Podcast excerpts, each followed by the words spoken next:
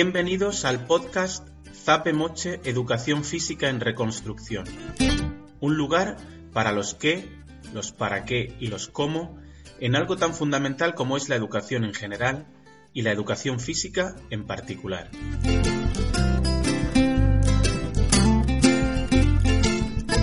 Hoy hablamos con Marcos Vázquez, creador de dos proyectos vitales muy interesantes que podéis conocer mejor en fitnessrevolucionario.com y vidarevolucionaria.com. Comentamos acerca de los propósitos de la educación física, la competencia motriz, los espacios ideales para la práctica y algunos otros aspectos que tal vez sean de tu interés. Vamos con la charla. Hola Marcos, buenas tardes, bienvenido a Zape Moche, Educación Física en Reconstrucción. Muchas gracias, Miguel. Para mí es un placer estar aquí hablando de estos temas tan interesantes e importantes. Muy bien. Pues simplemente por curiosidad, y, puesto que eres una persona vinculada al mundo de la actividad física, y, uno de nuestros primeros lugares donde tenemos una experiencia arreglada de la actividad física es en la escuela y en el instituto, ¿cómo fue tu, experiencia en, tus clases de colegio instituto en educación física? A nivel personal a mí me gustaba, o sea, porque realmente la educación física muchos la veíamos como una extensión del recreo, ¿no? Como era un momento en el que te esparcías y hacías ejercicio. Eh, muchas veces nos dejaban jugar libremente, con lo que por ese lado la verdad que, mi, mi, experiencia cuando miro atrás a ese tipo de clases es buena.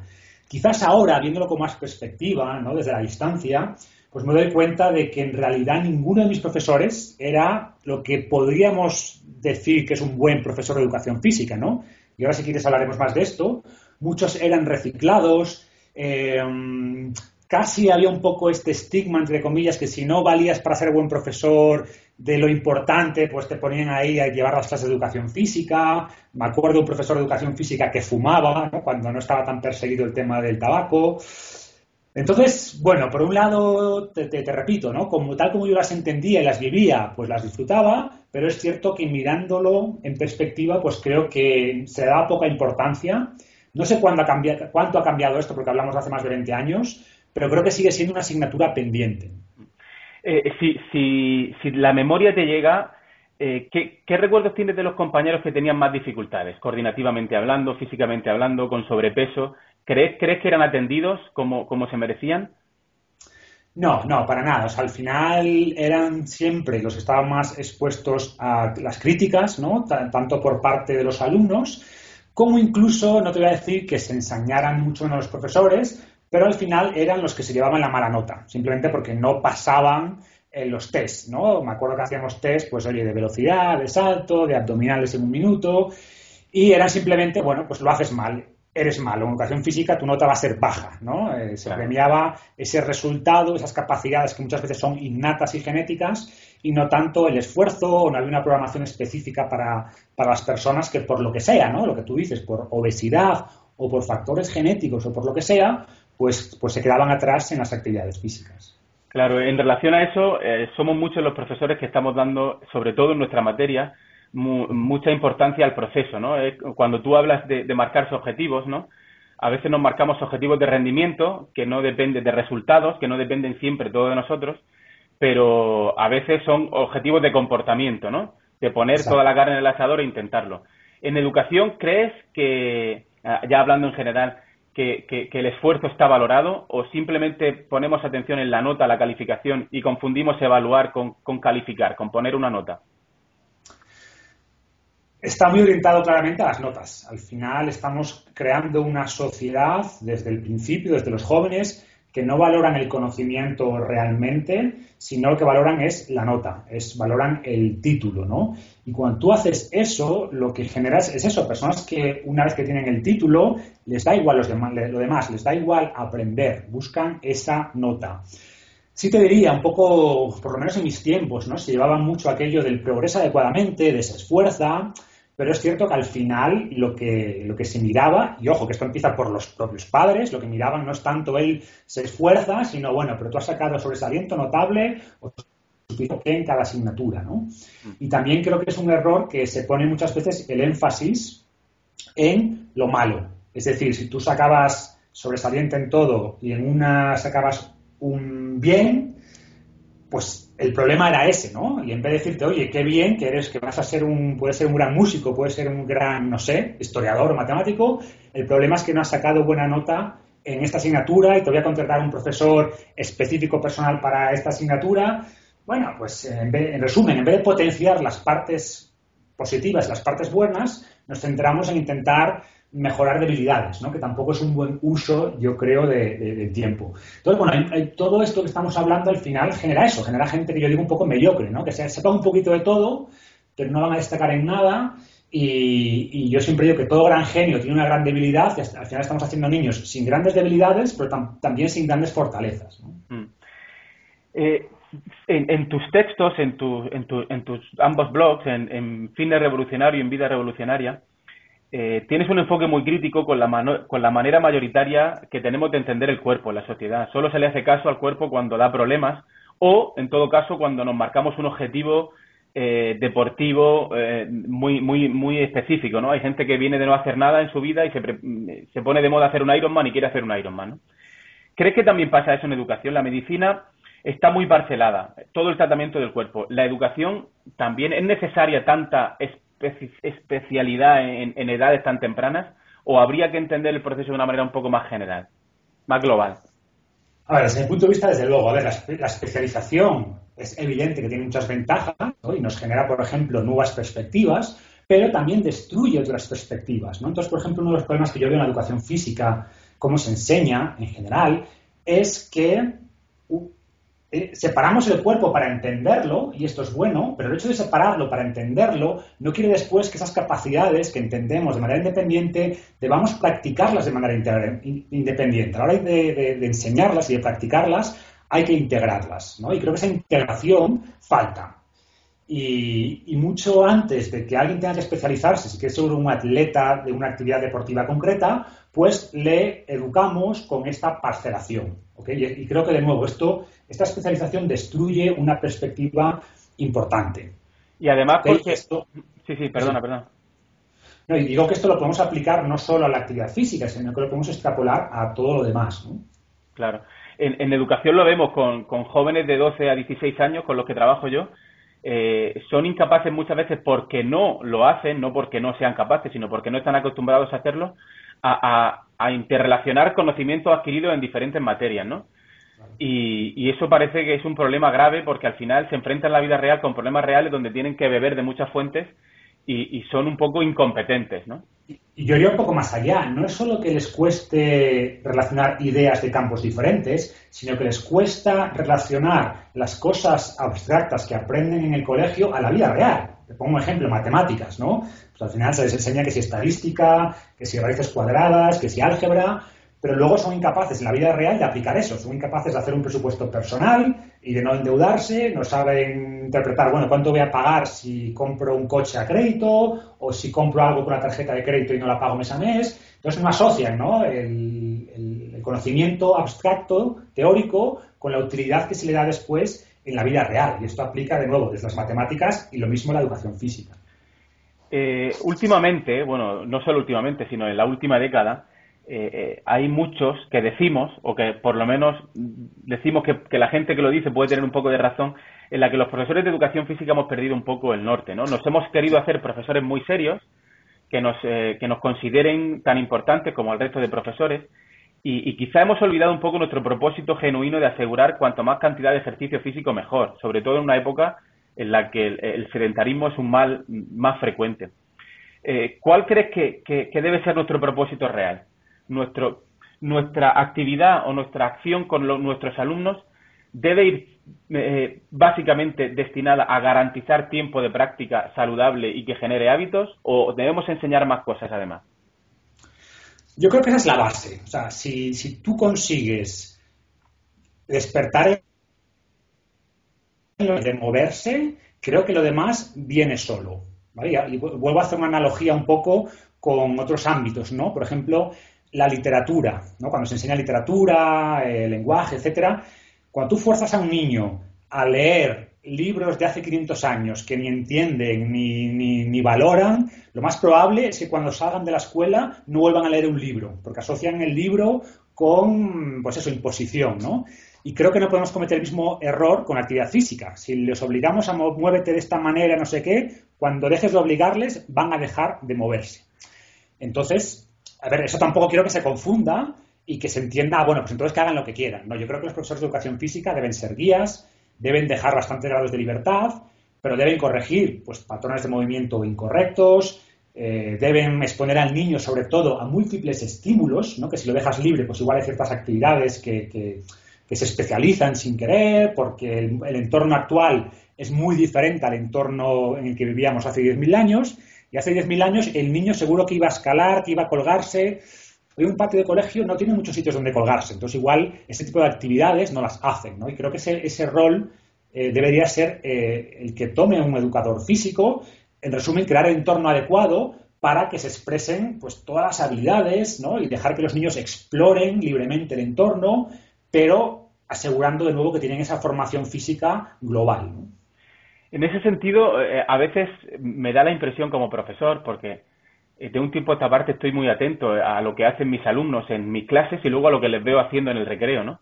Y veo alumnos que en recreo son muy activos, están, se mueven libremente, eh, se, se, implican hasta unos límites brutales, y luego en mis clases yo no soy capaz de implicarlos a esa, a esa intensidad, ¿no?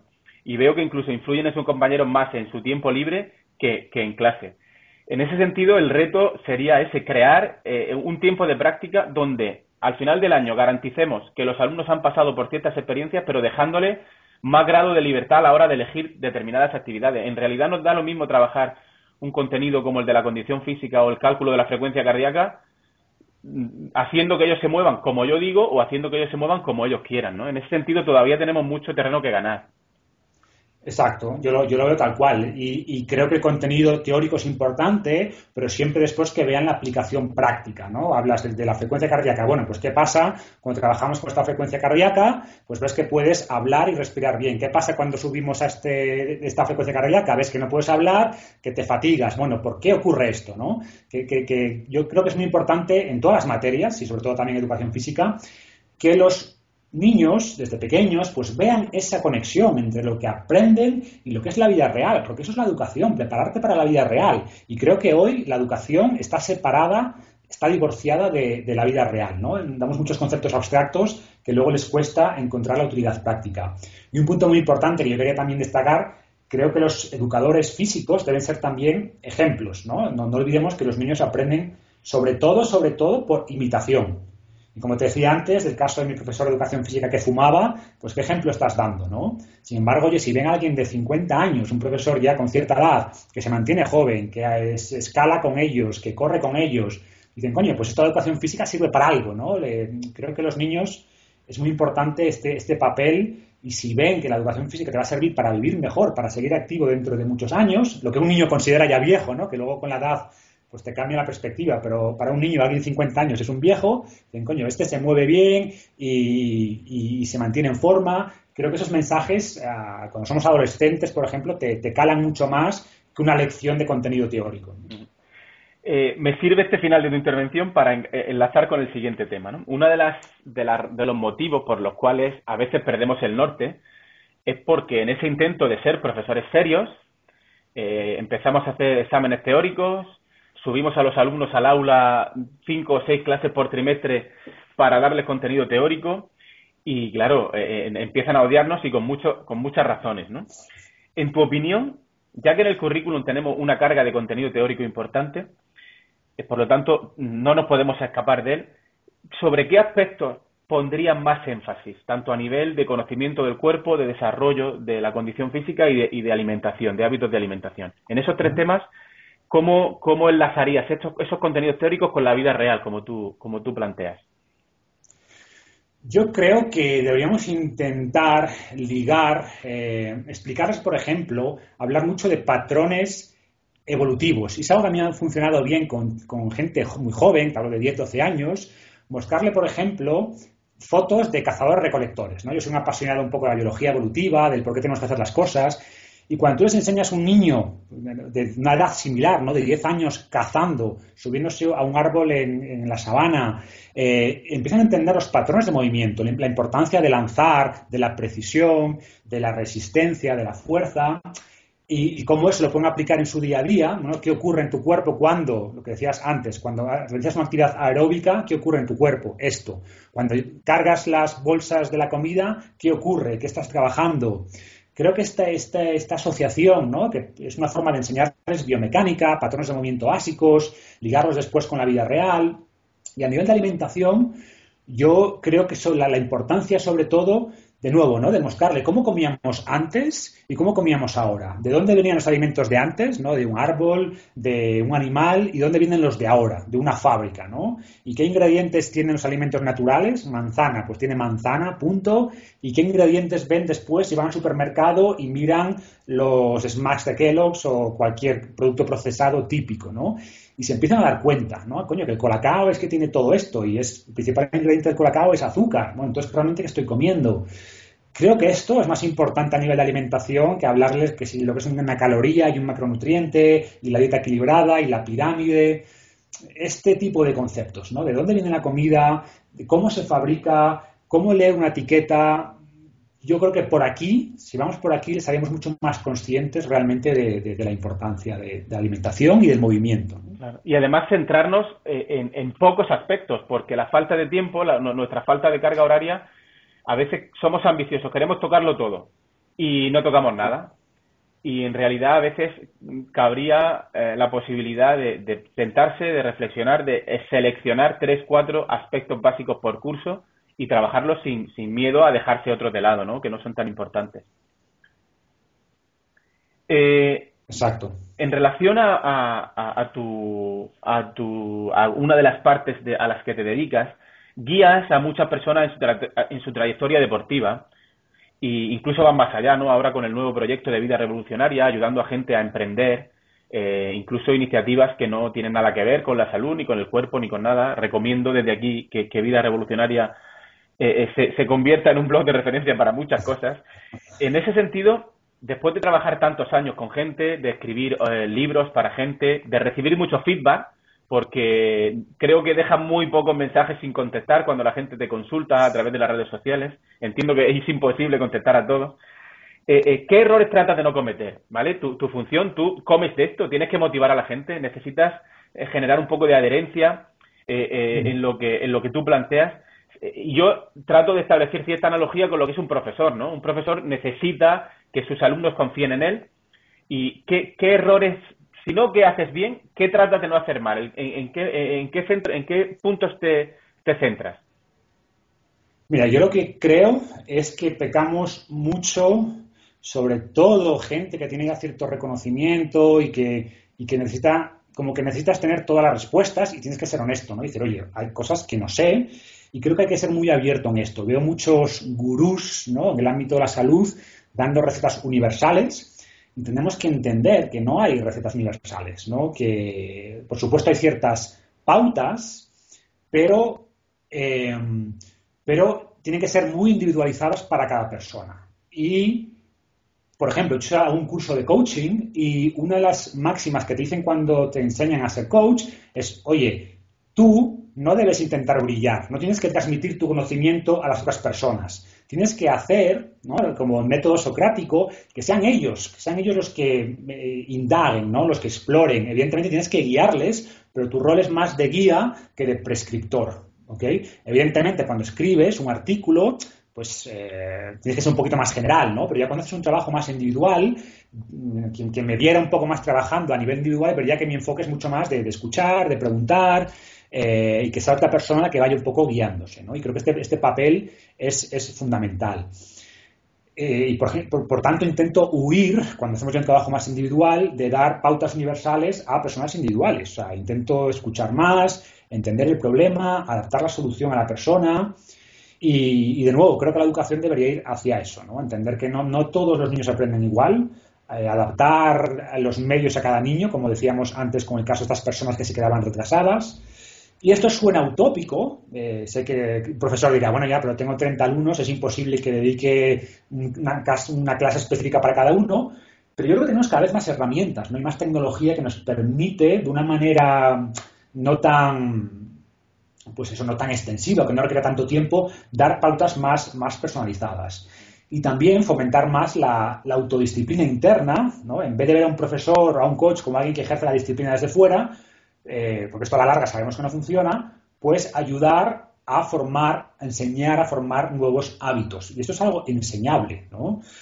Trabajar mucho la autoestima, creo que, yo escribí hace poquito sobre la identidad, ¿no? Y cada vez veo más fuerte, más estudios que la forma en la que el niño se percibe eh, va a condicionar muchas veces su respuesta, va a condicionar muchas veces sus acciones. Entonces, en vez de intentar forzarle a hacer ciertas acciones, si intentamos utilizar estrategias para que cambien su identidad, vamos a ver esas acciones van a ser un reflejo de ese cambio de identidad, ¿no? Entonces, trabajar más la parte psicológica, que muchas veces se deja al, libre albedrío y por tanto no se desarrolla, y nos centramos únicamente en forzar acciones y no en cambiar las motivaciones iniciales. ¿no? Entonces creo que un coach, un profesor, como lo quiera, un divulgador, como quieras llamar, tenemos que hacer mucho más énfasis en esto y no simplemente en decir, oye, estos son los diez mandamientos, síguelos, ¿no? Sobre todo en cosas como la salud, donde esos diez mandamientos cambian constantemente y si bien hay ciertas reglas que podríamos ser universales, la mayoría de cosas van cambiando. Lo que antes era malo, las grasas, ahora nos damos cuenta que no eran tan malos. El colesterol que era el demonio, ahora resulta que no. Entonces, más que grandes mandamientos que son cambiantes cuando hablamos de biología, más facilidad para aprender, para formar hábitos, para entenderse, para generar esas motivaciones adecuadas. Y en el ámbito de la salud, eso, eh, si, logramos eso de niños, te, aseguro que vamos a tener personas adultas mucho más saludables que si, les damos lecciones de biomecánica y de calorías y macronutrientes. Mm. Muy bien. Eh, ya llevamos más de una década oyendo hablar de educación con enfoque competencial, que va un poco en la línea de lo que tú comentabas de educar para la vida, no, no, no qué sabe un niño, sino qué sabe hacer un niño con lo que sabe, ¿no? Y parece buena idea sobre el papel. Y desde el ámbito de la educación física demandamos la inclusión de una competencia motriz dentro de las competencias básicas, ¿no? Qué curioso que el hombre sea un cuerpo eh, dotado de muchas cosas más, pero es un cuerpo también, y la competencia motriz no aparezca dentro de lo que se denominan competencias básicas. ¿Qué es para ti una persona competente motrizmente o, físicamente? ¿Qué, ¿Qué, es para ti una persona que está, lo trata mucho en tu blog, estar fit, estar en forma, para, para saber si un niño es competente motrizmente, ¿qué, qué, deberíamos valorar? Mira, yo te diría que la, mayoría de niños pequeños se mueven bien. Tú los ves como la flexibilidad que tienen, la coordinación que tienen y es buena, y es muy buena, ¿no? Y hacen los, y hacen los patrones de movimiento que son como de, texto, ¿no? De texto, de, es, perfecto. Evidentemente hay diferencias, hay diferencias biomecánicas, hay diferencias de coordinación neuromuscular, y hay niños que se, desarrollan a diferentes velocidades, pero la motricidad de un niño, no sé, de 3, 4 años, en la mayoría de los casos es muy buena. Entonces, si me dices que es una persona que se mueve bien, es esa persona, ¿no? Salvo que obviamente haya tenido algún problema, esto es un poco, yo siempre hago el símil de la belleza, ¿no? Eh, la belleza, define a alguien bello, te costará mucho, pero cuando lo ves, pues ya sabes si es bello o no, ¿no? Es algo que es muy difícil de explicar, pero es muy fácil de, entender cuando, cuando lo ves. Esto es lo mismo. Entonces yo creo que lo, que tenemos que entender o intentar es más que intentar educar en patrones correctos a niños, que es asegurar que no los pierden, ¿ok? Es asegurar que no los pierden. Creo que ahí está el desafío un niño se mueve mucho, eh, se mueve de buena manera, pero a los seis años los metemos en una escuela ocho horas sentados.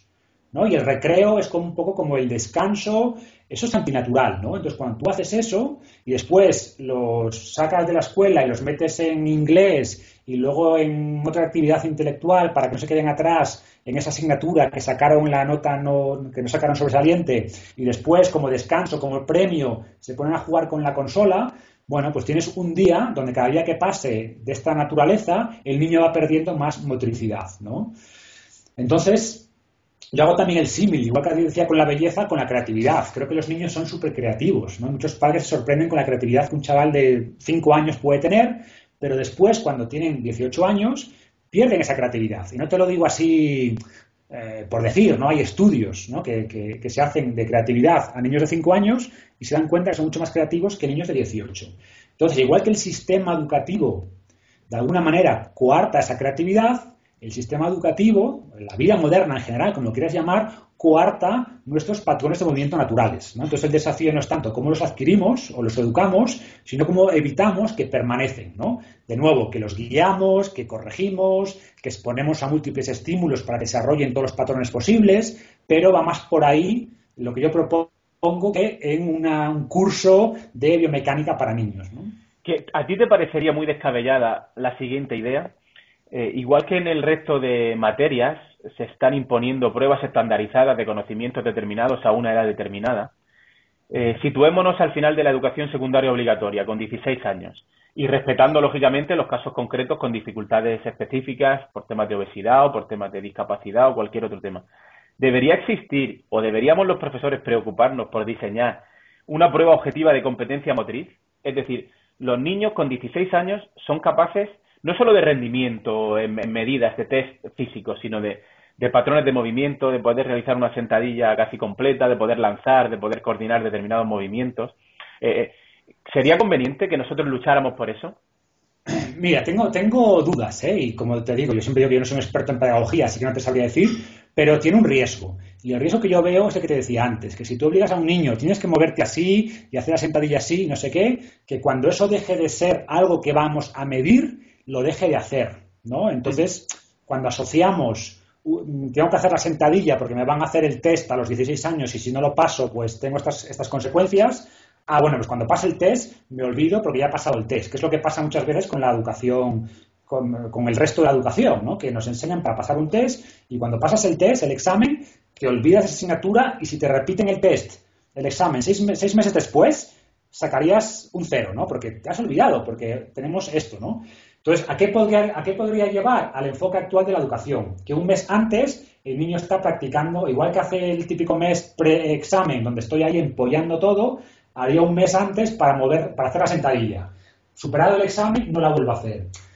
Entonces, creo que el propósito es bueno, pero tenemos que tener cuidado con el tipo de acciones o, o, con no basarlo únicamente en un test, ¿no? Sino intentar que eso sea parte de la vida yo veo mucho más útil, por ejemplo, hacer más énfasis en cambiar el entorno del colegio, que ya se está haciendo en varios colegios en Estados Unidos, por ejemplo en California, donde se le ponen a los niños eh, standing desk, donde pueden apoyarse, donde pueden pasar tiempo de pie, donde igual, pues en el descanso entre clase y clase, venga, pues 20 sentadillas en plan juego.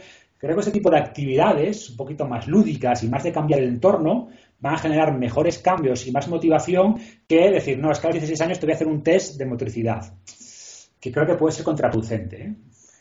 Muy bien, y ya para terminar, Marcos, eh, has hablado mucho en, en, Fitness Revolucionario de cuál es tu, tu gimnasio, tu espacio de trabajo ideal para adultos, ¿no? O para personas que hacen actividad física por su cuenta.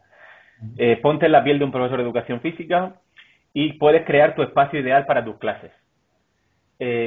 ¿Qué, ¿Cómo sería? Tú eres un profesor de educación física de secundaria, alumnos de 12 a 16 años, dispones de un pabellón. ¿Con qué dotarías ese pabellón? ¿Dispones de, una pista deportiva? ¿Con qué la dotarías? Cuéntanos un poco cómo sería tu espacio ideal. Pues mira, yo intentaría que, bueno, intentaría dos cosas. Primero, más allá de mi hora de educación física, intentaría convencer al centro de que rompamos esta dicotomía, ¿no? De que los niños están ocho horas sentados al día y luego hacen una hora de educación física.